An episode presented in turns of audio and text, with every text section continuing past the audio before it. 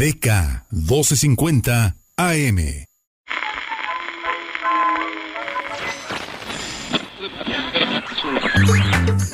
Es la hora donde hablamos de teatro, cine, música y mucha cultura. Mm, eso intentamos, ¿eh? Porque cuando la lengua se suelta, no hay quien los pare. Esto es Sin Escape. Comenzamos. ¿Qué? Pues que está comenzando, ¿o qué?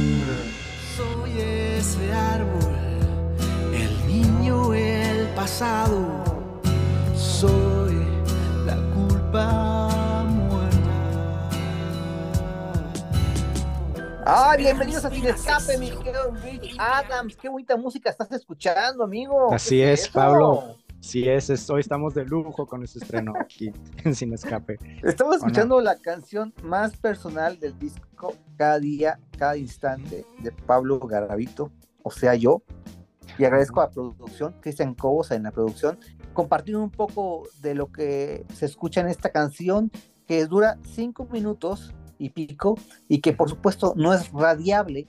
Yo les había dicho fuera del aire que esa canción iba a ser difícil de oírla para muchos, porque eso es lo que se buscaba, que la gente sintiera ansiedad, sintiera ah, que sintiera cuál es la canción. Muy bien. Y bueno, eh, eh, tengo el honor, mi querido Luis, de Ujú. participar con varios, varios eh, íconos del rock urbano. En la historia del rock urbano hay personajes sumamente importantes de los cuales yo puedo presumir que soy amigo y que ya grabé con ellos.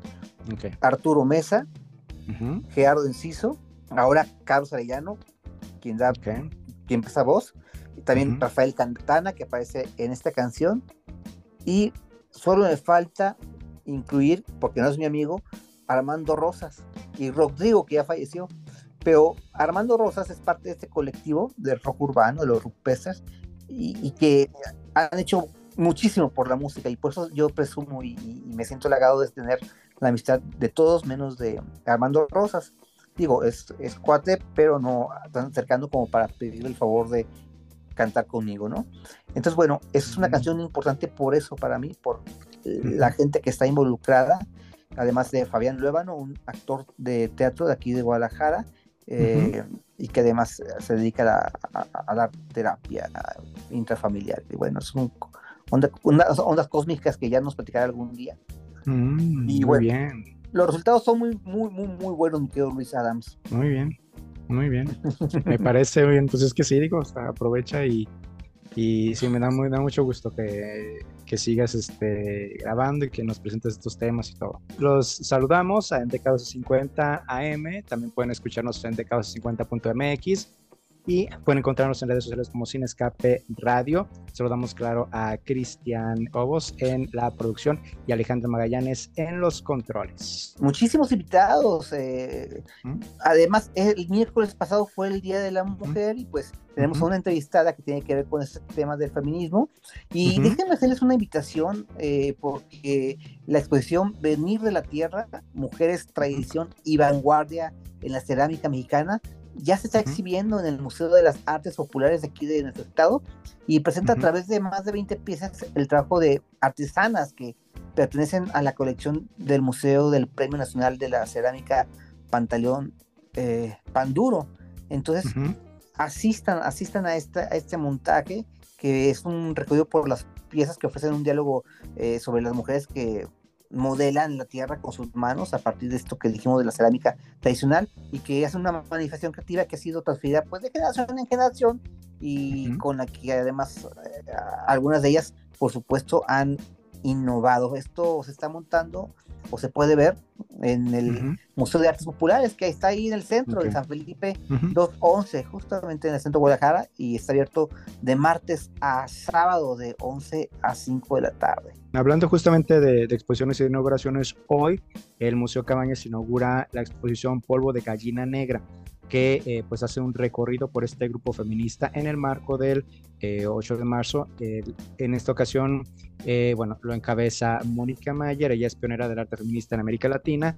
Y pues ahí están, eh, van a mostrar varias piezas, incluida una muy famosa llamada El Tendedero, ahí en la Plaza Tapatía del museo. Además, este mes también justamente con motivo del Día Internacional de la Mujer, pues el Museo Cabañas va a tener un ciclo especial en cuestión sobre todo de documentales en su sala.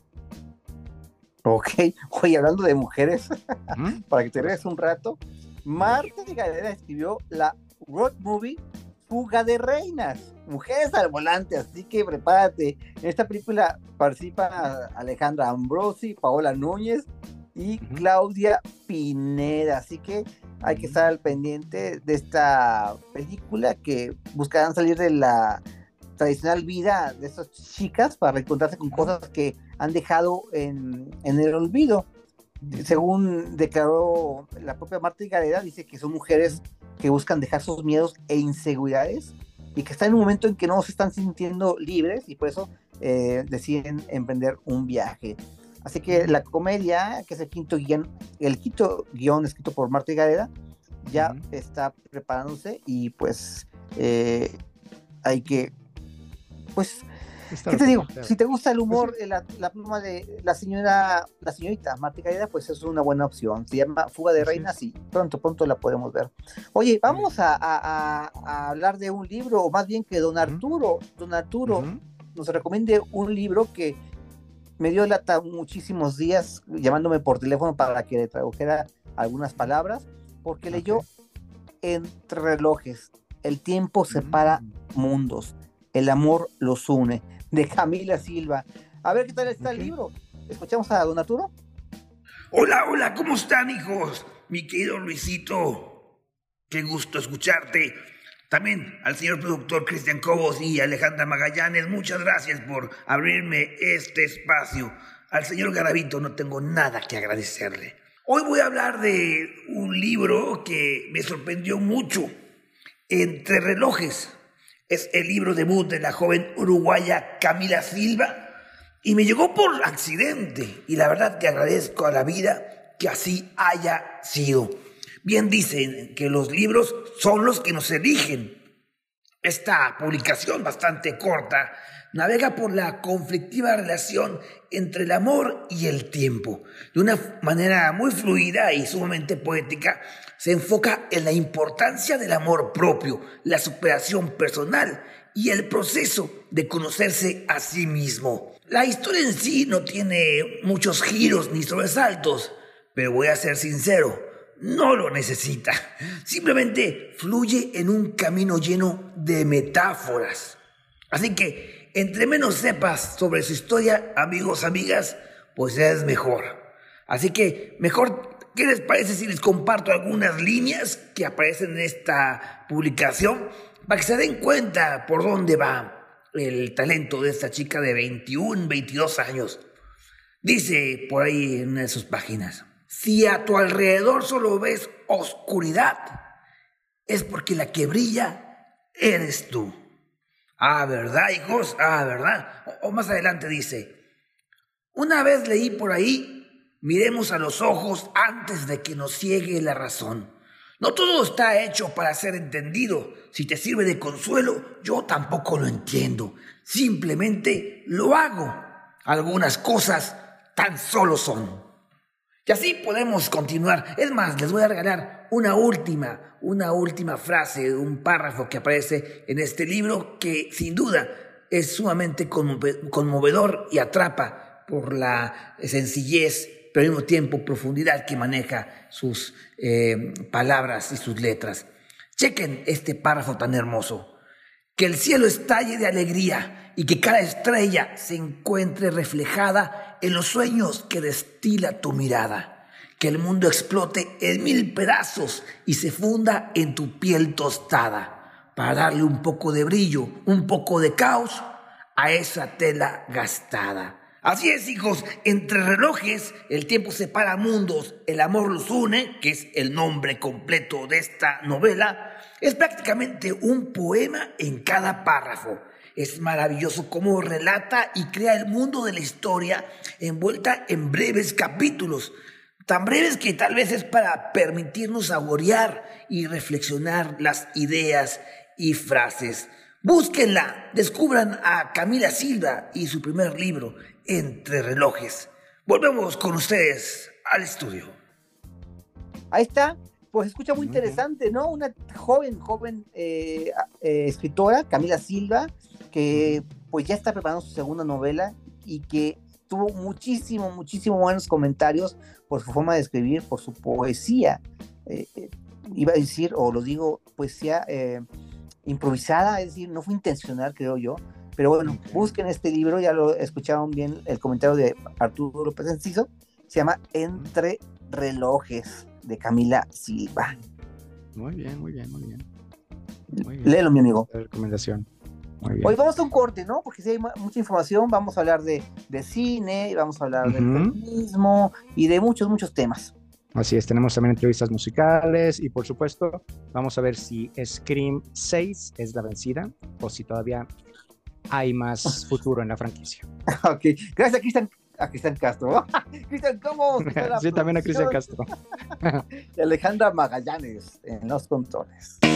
La lengua no les para y tenemos que ir a un corte. ¿Qué? Tenemos que ir a un corte. Búscanos en Facebook como Sin Escape Radio. Hey, ¿sigues aquí? Ya estamos de vuelta en Sin Escape. Comunícate a cabina 33 36 47 83 83 o al 33 36 47 74 81. Regresamos a Sin Escape. Aquí estamos listos para continuar con buenos invitados y en esta ocasión platicamos con Alba Mesa, que igual ustedes la pueden ubicar porque eh, también vino a Guadalajara recientemente con esa obra musical de comedia llamada Siete veces Adiós, que según tengo entendido va a volver, va a regresar acá al eh, Teatro Galerías. Y bueno, tuvimos la oportunidad de platicar con ella acerca de su más reciente producción, Medio Mal, Medio Bien, y nos va a platicar todos los detalles. Escuchemos. Súbele al volumen con Sin Escape. Entendí tus pensamientos una vez. No había nada que perder una vez. Encontré tu nombre escrito en la pared. No sé quién pudo ser. Hola, Alba, ¿cómo estás? Muy bien, ¿y tú? También, listo para que nos platiques de pues de todos los eh, proyectos, todo lo que has este, presentado también eh, recientemente de manera musical. Para comenzar, la producción que lanzaste hace algunos meses, medio mal, medio bien, me gustaría que nos puedes platicar un poquito acerca del proceso creativo, de lo que hubo detrás de la creación de esta nueva producción. Pues la verdad es que fue un proceso eh, como muy fluido, en el sentido de que cuando yo decidí gestar este proyecto, primero pensé que iba a ser un EP, eh, yo estaba en un momento además que, bueno, por, por X motivos, no podía publicar música en ese momento. Eh, yo estaba ya preparando un disco conceptual que aún no, no se ha publicado. Y pensé con otros temas, otras rolas que tengo que no, o que tenía, que iban más en otro, que hablaban más de otras cosas, que no entraban en ese disco que yo estaba preparando, pues pensaba, digo, puedo darles eh, una cohesión, puedo trabajar eso y crear un EP. Pero el caso es que me puse a trabajar en ese concepto, en, en esa cohesión y en esa coherencia de canciones y empezaron a surgir otras. Y empezó a surgir de esa manera Mi Mal Medio Bien, que se convirtió en un disco largo y, y en un disco pues que también eh, pues habla de algo, ¿no? Y es, coherente desde, desde la primera canción hasta el final de la historia. ¿Notaste, eh, digo, no sé también, digo, como, como eres tú quien, la creativa, eh, el artista, ¿notas los, la evolución, el crecimiento que vas teniendo musicalmente? Digo, porque acá de este lado nosotros como escuchas, sí notamos esa, ese crecimiento que tienes de, de las anteriores producciones, bueno, la anterior producción de esta. Sí, o sea, yo sí lo, lo percibo y y lo entiendo, porque al final, o sea, en mi caso al menos siento que, que mi desarrollo artístico va a la par de mi desarrollo personal. Y entonces pienso que cuanto más crezco yo, también más eh, mm, crece mi música, obviamente pues también tengo más tiempo para seguir investigando, para seguir experimentando, desarrollándome, pero también me apetece hablar más de otras cosas o de otras formas o utilizar otras herramientas. Entonces, y eso también es como muy, eh, muy yo, en el sentido de que, de que si soy un artista que no, no me puedo casar con hacer las cosas de una sola manera. sino justo lo que me motiva es seguir buscando, experimentando, encontrando nuevos caminos y nuevas formas de expresarme y, y de quitar límites o barreras que igual que no las quiero como en mi cabeza, pues tampoco las quiero en mi musicalidad. Claro, claro. Hay muchos temas a destacar. Hay uno en particular que me gusta muchísimo, eh, que se llama Una vez. ¿Puedes platicarnos un poquito acerca de lo que hubo detrás de esta canción? Pues una vez es una canción que te escribí a, a un a mi gatito Lenny, Ah, que, que se marchó demasiado pronto, a mi parecer, pero fue un privilegio tenerlo en mi vida. Y una vez, pues eh, es una canción de hecho que que, que, que entró de las últimas en este proyecto y, y vivió un proceso bastante largo en cuanto a la producción porque yo tenía como imágenes eh, muy claras de mis sensaciones, eh, incluso oníricas de lo que quería que, que esa canción tuviese ¿no? en el imaginario, en, en su sonoridad y finalmente acabé trabajándola con un productor que se llama Esa Gacha y, y la, la neta es uno de mis favoritos. Esto es una realidad. Sí, digo, es una... Es como todo un viaje emocional el que nos... eh, me, transmite por lo menos esta canción. Eh, y sí, me parece, me parece extraordinaria. Tú lo has nombrado, o sea, justo la palabra viaje es la que yo usaba para explicar lo que necesitaba que fuese esta canción en la producción. O sea, quería que fuese un viaje, efectivamente. Pues qué bien, qué bien que te haya llegado.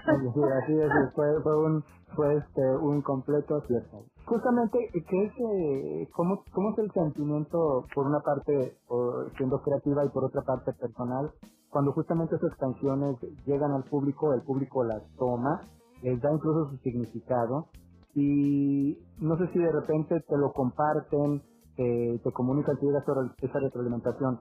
¿Qué es lo que sientes tú el hecho, al desprenderte de ellas y al darte cuenta de, de la vida que van a cobrar en los otros escuchas y el impacto que pueden tener? A ver, pues a mí eso me sigue impresionando mucho porque es como que una parte de mí todavía piensa pues que nadie lo va a escuchar. Eh, y de repente, pues sobre todo eso, cuando llega feedback, y la verdad es que me siento profundamente privilegiada de que a mí me llegan muchos mensajes bien hermosos, bien profundos eh, y bien especiales de un montón de gente pues que ha conectado o con el proyecto o con una canción o con lo que sea, ¿sabes?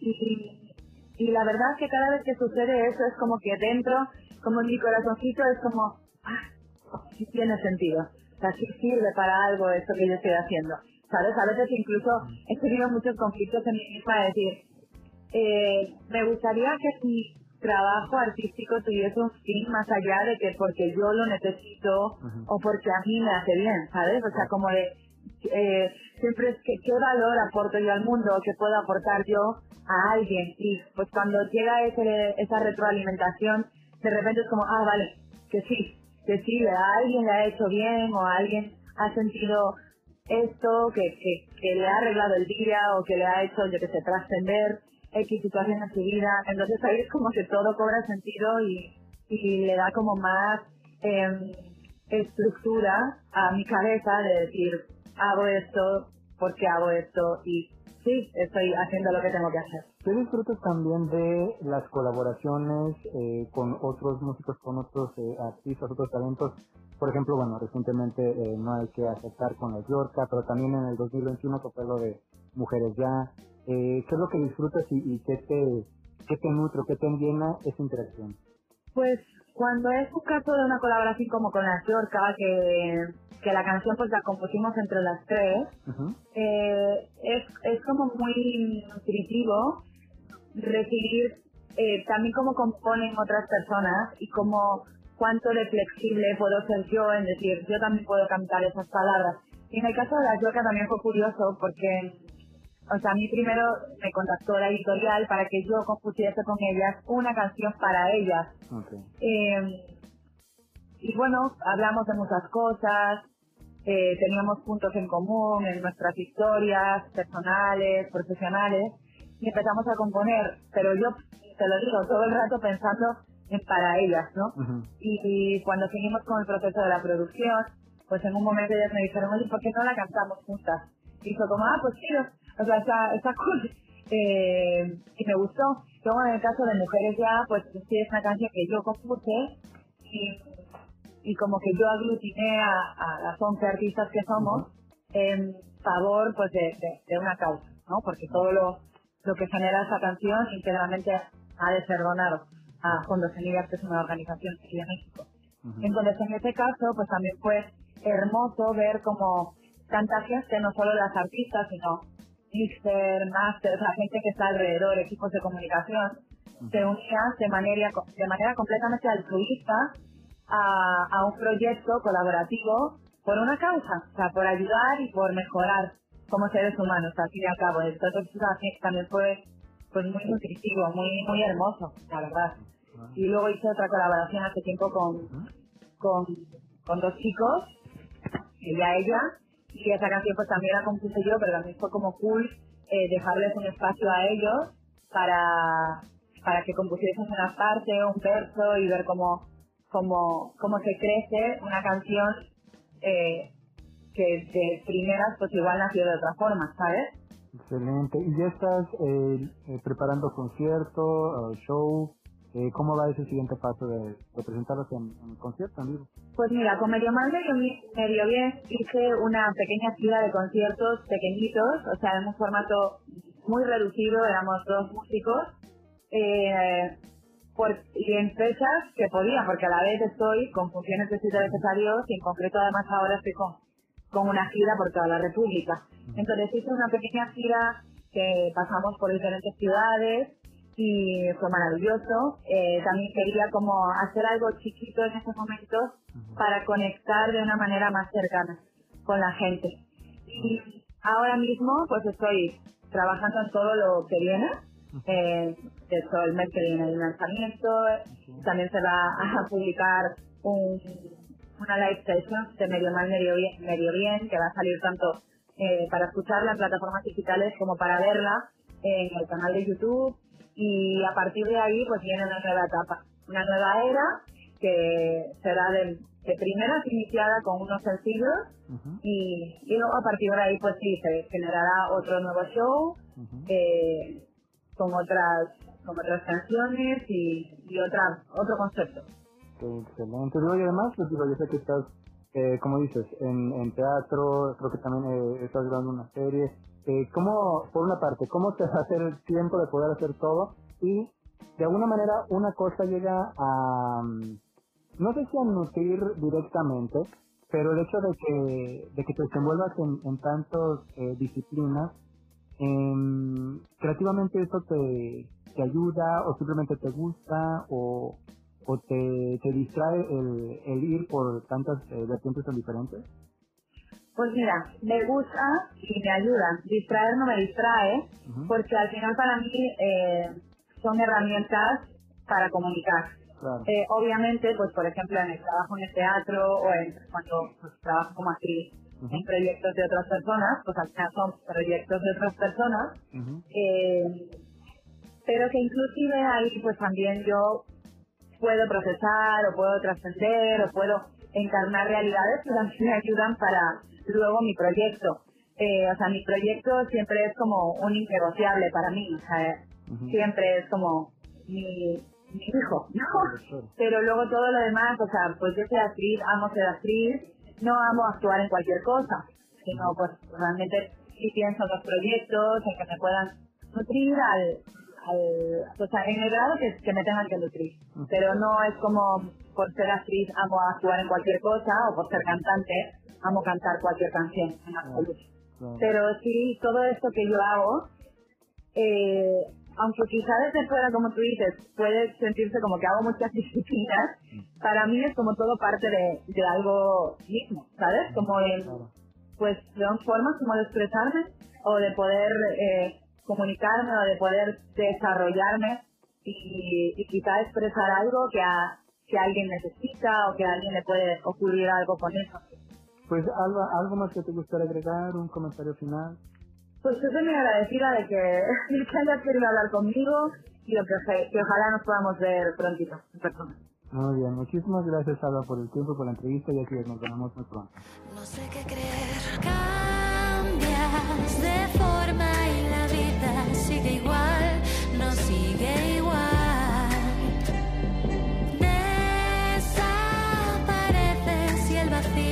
es brutal y radical. ¿Cuántas mañanas llegarán sin verte más, sin escuchar? Tus pensamientos, tu manera de ocultar que estabas mal. Convertiste el mundo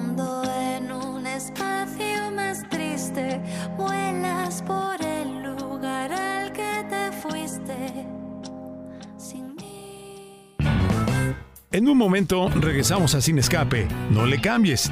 ¿Tienes un mensaje? Comunícate ahora 33 36 47 83 83 y 33 36 47 74 81.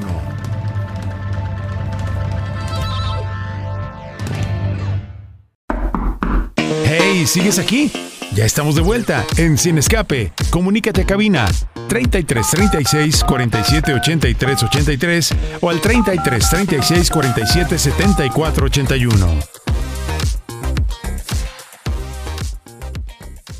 Regresamos ahora sin escape, ahora con el momento del cine. Eh, Pablo, aquí está tu tocayo, ya listo para que nos platique por una parte de los estrenos de la semana y obviamente pues ya de los Oscars, de ver quién tiene la posibilidad. No sé si este año es un poquito más segura o no, o, o qué pasa. Ahorita nos va a platicar al respecto, porque ya es mañana.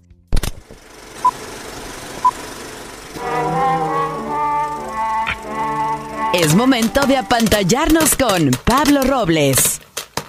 Tocayo, bienvenido. Hola, hola, ¿cómo están? Bien, bien. Oye, ¿tengo que gritar o no tengo que gritar con Scream? Tienes que gritar. Sí, definitivamente. Definitivamente. ¿Para bien? Para mucho, para, para muy bien.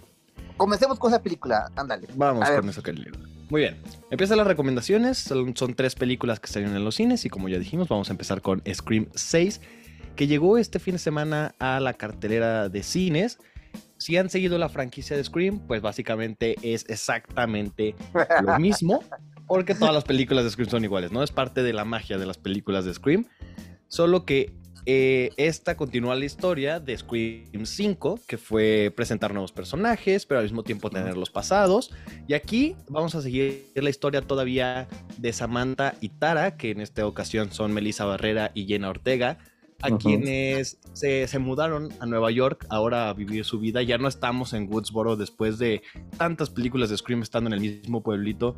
Ya se fueron a Nueva York y obviamente es una película de Scream. Entonces hay un nuevo Ghostface que va a acechar la vida de estas dos. Las reglas Entonces, cambian, ¿no? Cambian las reglas, cambian mucho las reglas. Incluso la película al inicio te está diciendo que van a cambiar las reglas.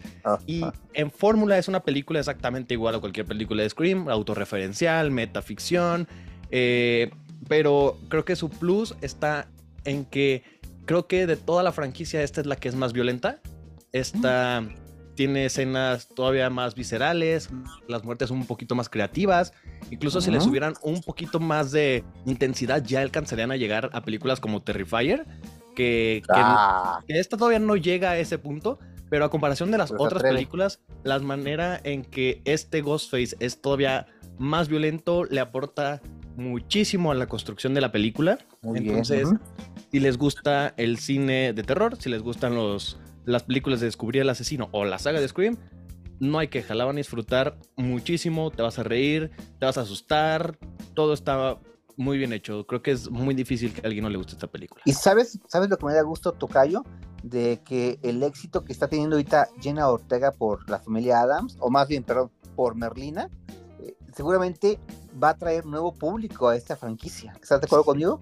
Sí, definitivamente. La película pasada, si bien le fue bien, creo que le fue bien por el hecho de que la saga es conocida por mucha gente y muchos fans, pero esta puede abrir la puerta a que, pues sí, los que no, los que son fans ya de Jenna Ortega por Merlina o que vean el póster por Merlina se, se arriesguen a, a aventarse a conocer esta franquicia que creo que sí es necesario ver todas, pero al mismo tiempo se puede disfrutar si la ves solita. Entonces, Eh, ¿Tienes el sí dato de, gustó.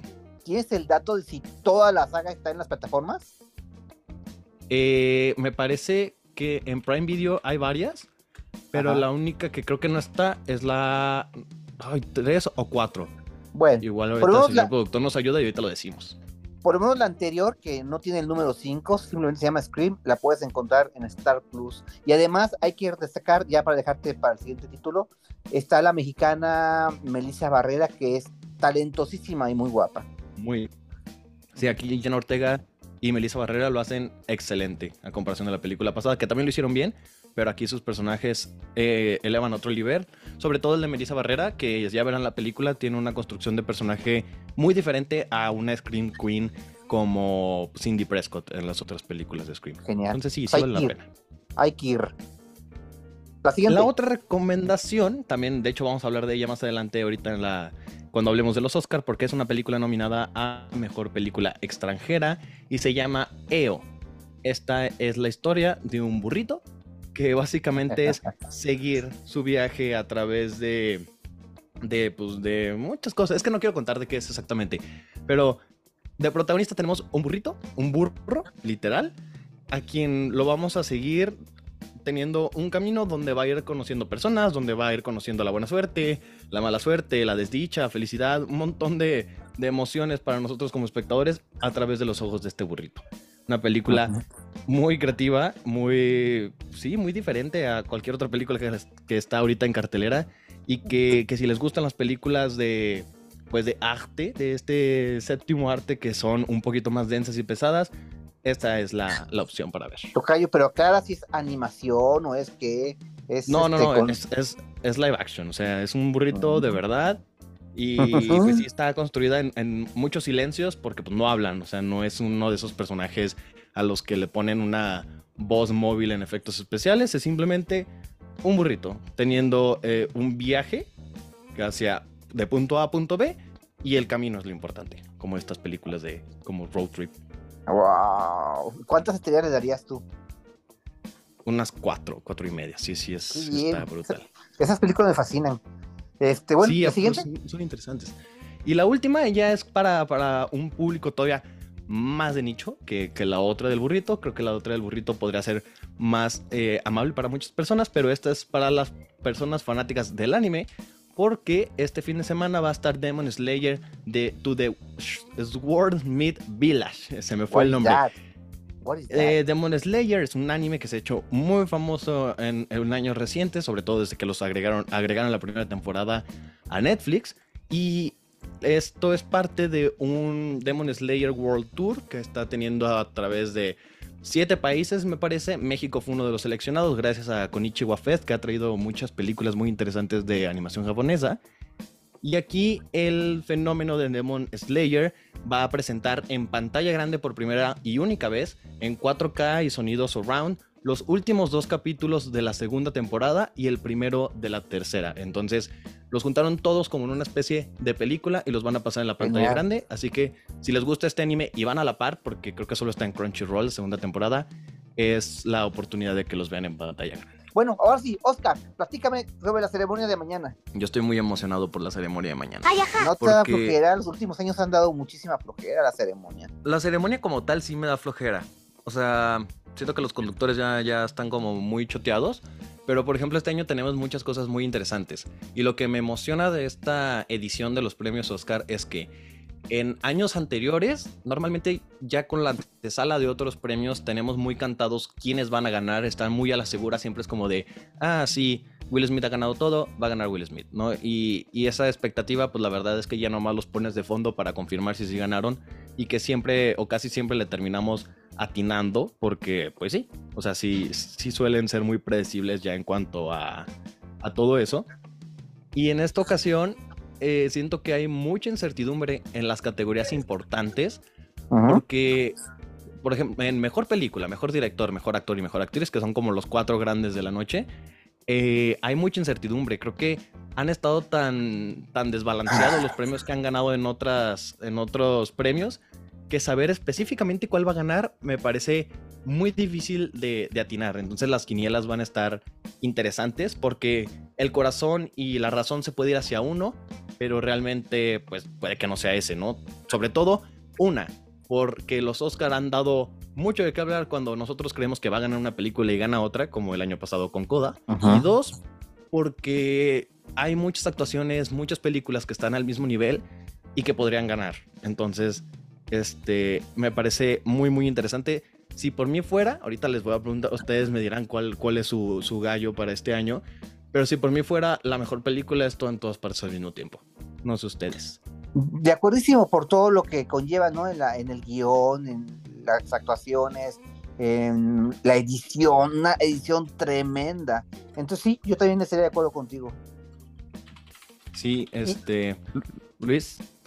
Sí, sí, igual, igual. Sobre todo me, me gustaría porque es como el, en la película que no esperarías que ni siquiera estuviera nominada a los Oscars, porque justo como dices, este Pablo, como que ya nos tienen eh, una fórmula incluso para ver quiénes nominan y qué, qué tipo de películas nominan. Entonces creo que ha sido una sorpresa y sobre todo que ha tenido tantas nominaciones. Espero que eso sea un buen signo y que ya simplemente a lo mejor alguna las pierda, pero eh, tenga segura la mejor película. El que es muy cantado, yo creo, es el de Brenda Fraser, ¿no? Independientemente si nos guste más él o sí, no. Porque además a lo- Hollywood le encanta Exacto. eh, las historias de redención. Y digo, no que, no que Brendan haya hecho algo malo ni nada, pero No, sí es como una historia de, de que lo olvidaron, de que incluso en su vida pri- pri- pri- privada y todo eso, pues ha Sí. comentado el asunto de acosos co- por parte de directivos, de, de productores. Entonces, ese tipo de historias, más allá este, de cualquier cosa y de que se lo merezca, creo que sí, los Oscars sí lo, lo buscan mucho. Es que, por ejemplo, el de mejor actor que decimos podría ser Brendan Fraser, pero al mismo tiempo también podría ser Austin Butler, porque a, a los de Estados Unidos les encanta Elvis, Sí, ¿no? sí. Les encantan Sí, Elvis, no, les no. encanta las biopics. Entonces, Brendan Fraser casi no ha ganado. Austin Butler lleva una racha muy, muy, muy grande. Y por ejemplo, Ajá. también Kate Blanchett y Michelle Yeoh, que son como las dos grandes a competir este año en mejor actriz. eh, la balanza está Kate a la Blanchett. par. Ajá. O sea, sí, yo también creo que va a ganar Kate Blanchett, pero puede Ajá. que nos den la sorpresa de que no. Sí. Y, y eso es justamente lo que me emociona. Mañana, mañana lo sabremos. Que sí, por cierto, si los quieren ver y ustedes como muchos ya no tienen servicio de cable o ya ni siquiera lo ven, los van a pasar en HBO Max. Entonces, eso es importante. Los pueden ver mientras están en la cocina o en el baño. ¿A partir de qué hora O- tienes el dato? Que desde las 5 en HBO Max están ahí transmitiendo, solo que si gusto creo que es la alfombra roja y todo eso, y TNT. luego ya entra. Oye, Tocayo, se acabó el tiempo, qué pena. Agradecemos mucho tu tiempo y pues ya estaremos comentando después este, con detalle la ceremonia y todo, si nos gustó o no los ganadores, ¿va? Sí, la próxima semana estaremos hablando de, de nuestras opiniones de si, si nos gustó lo que ganaron o no. Bien, vamos a un corte y vamos a regresar con Valeria Gallo, quien es autora del libro Feminismo, ¿eso qué? La lengua no les para y tenemos que ir a un corte. ¿Qué? Tenemos que ir a un corte. Búscanos en Facebook como Sin Escape Radio. Hey, ¿sigues aquí? Ya estamos de vuelta en Sin Escape. Comunícate a cabina 33 36 47 83 83 o al 33 36 47 74 81.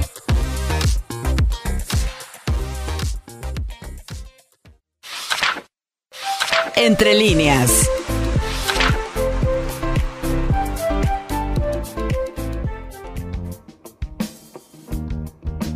Amigos, se nos acabó el tiempo, ya estamos casi a, punto de despedirnos, pero no sin antes, como lo anunciamos hace varios bloques, tenemos con nosotros nada más y nada menos que a Valeria Gallo, ya la habíamos conocido porque ah, es autora de libros como En sus zapatos y Nunca es demasiado circo, y ha ilustrado más de 40 libros, este, mi querido Luis, así que Así es. es un placer tenerla aquí para hablar de feminismo. Feminismo, ¿esto qué? Entonces, bienvenida Valeria, me llama mucho la atención para empezar, que pues incursionas en una novela gráfica, ¿no? Nunca lo habías hecho. No, nunca, nun- nunca había, nunca había hecho cómic ni nada parecido. Entonces, bueno, la novela me llevó cinco años de principio a fin, entonces, este, creo que sí aprendí algo. Fíjate que muchos este, dirían, ay, qué flojera hablar del feminismo, o un libro más sobre el femini- feminismo. Pero ¿sabes es. qué? Amigos, amigas, qué manera tan, tan, tan genial de, de escribir, de presentarlo, porque a pesar de que aba- abarca la historia del feminismo, no es aburrido, no es un libro de texto, no es un libro de historia. Y entonces yo quiero destacar por ese lado eh, tu, tu labor, porque está muy bien presentada, muy ágil, al grado de que para contarte una anécdota y ya dejarte hablar, dejé el libro encima de tu casa y de repente Gracias. mi hijo de 12 años, 13, 13 años, lo vio y solamente por los gráficos empezó a leerlo, pero ya después se interesó en el tema y bueno, ya lo terminó. Ay, qué padrísimo, qué padre que me cuentes eso, Pablo. Qué bonito. Pues platícale a nuestros radioescuchas eh, de tu propia voz de qué trata, porque ahí vemos, conocemos a Camila, una chica adolescente que bueno, no, te digo, estoy hablando mucho. Adelante, tú preséntala, por favor. Sí, es la, la, historia de una chavita preadolescente. Empieza la historia cuando está como en sus 15 más o menos, ya adolescente. Mm, y bueno, tiene conflictos como cualquier adolescente, este ella piensa que no necesita el feminismo, que ya lo sabe todo y que no, no necesita saber nada más y que tiene los mismos derechos que los niños. Y conforme pasa la historia se va dando cuenta que pues que no es así, que no lo sabe todo y que hay una lucha detrás de esto que aparentemente le da mucha flojera, que es el concepto de feminismo.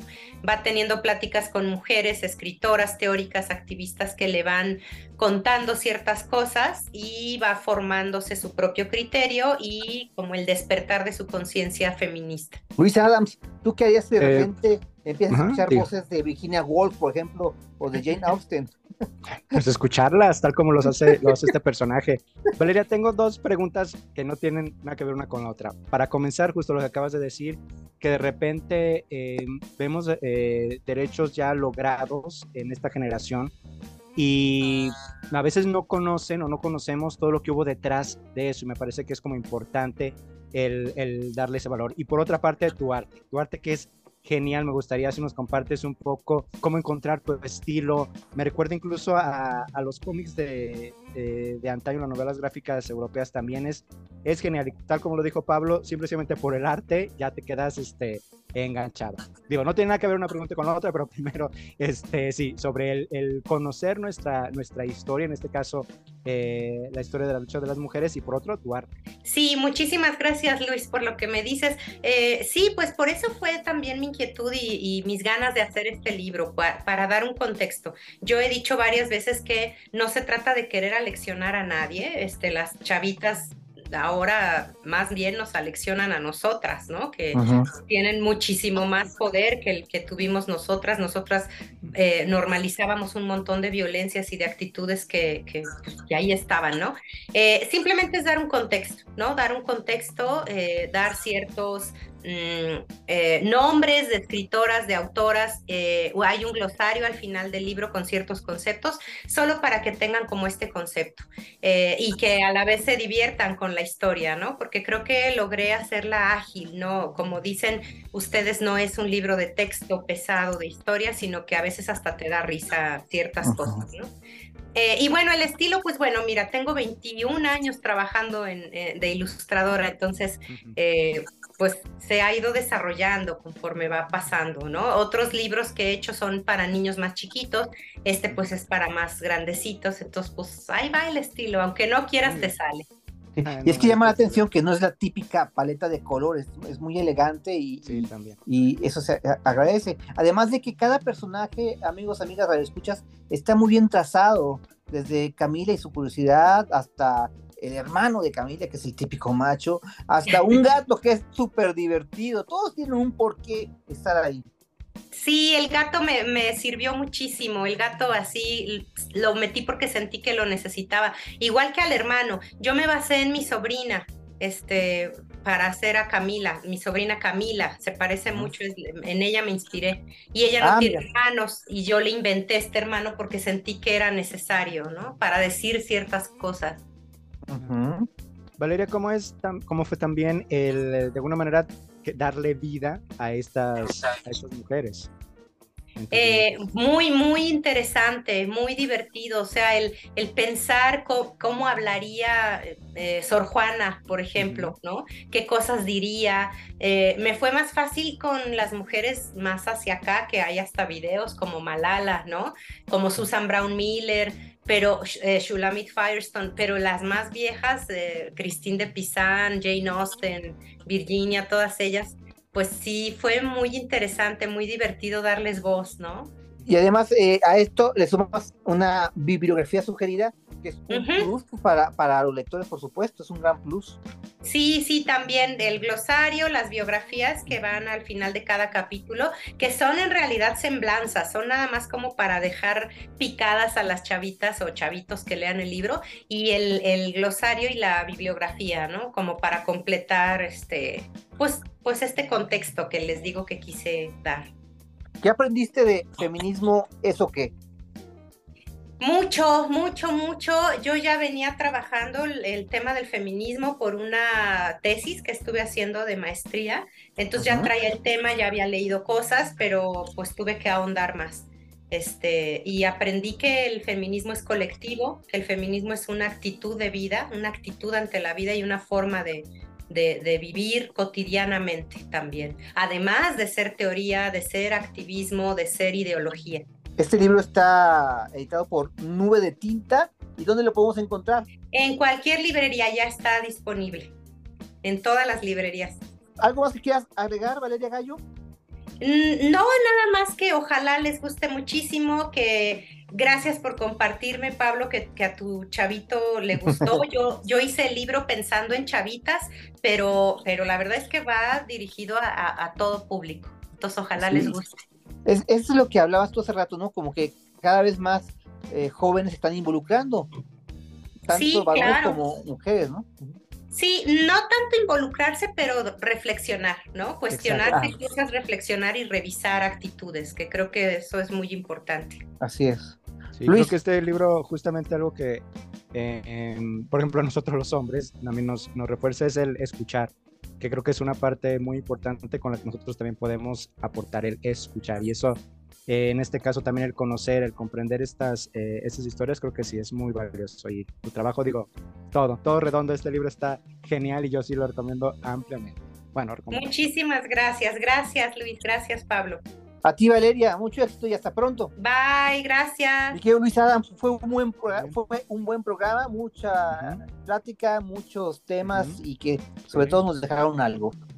¿Verdad? Sí, así es, así es, así es. No se olviden de sintonizarnos el próximo sábado en DK1250 AM y DK1250.mx. Después, en unos momentitos después, bueno, momentitos no, porque va a poner presión. En unos minutos, eh, una media hora, algo, este, ya pueden encontrar también este podcast. eh, eh, así los encuentran como Sin Escape Radio. También así nos encuentran en redes sociales para que también compartan todo lo que nuestros invitados en esta ocasión, pues nos, nos compartieron. Agradecemos a Cristian Cobos, quien estuvo en la producción como ya desde hace un año, Alejandra Magallanes, que ya tiene varios, varios años con nosotros, y sobre todo a ti, que nos estuviste sintonizando. Pues, hasta el próximo sábado. Muy bien. Muchas gracias. Hasta luego, Pablo. Adiós, Luis. Yo hasta aquí llegué. Adiós. Hey, hey, hey, pero estamos de regreso la próxima semana con más información. Te esperamos a la misma hora por DK 1250 AM. En el baño. Me acuerdo mucho de. de- Muy buenas tardes.